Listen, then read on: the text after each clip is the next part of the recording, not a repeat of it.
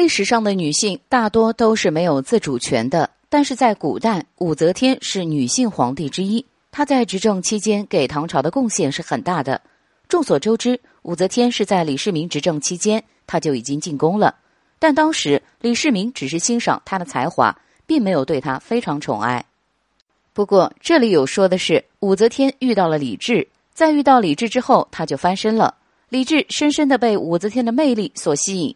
据史料记载，武则天的画像是将她的容貌复原了。武则天的容貌还是非常美的，但是她的性格非常强悍。而李世民不喜欢武则天这一款，偏偏是李治对她宠爱有加。李治母亲是文德皇后，由于身体长期虚弱，最后病死而亡，所以李治从小的时候就缺乏母爱。而武则天的性格对李治而言就是一种如同母爱般的保护。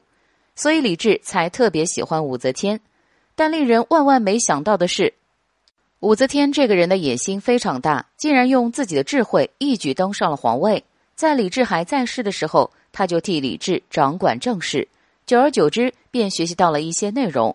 等李治逝世之后，武则天便登基，成为了一统天下的人。要说古代时期社会对女性都有一定的打压，而且重男轻女的现象非常严重。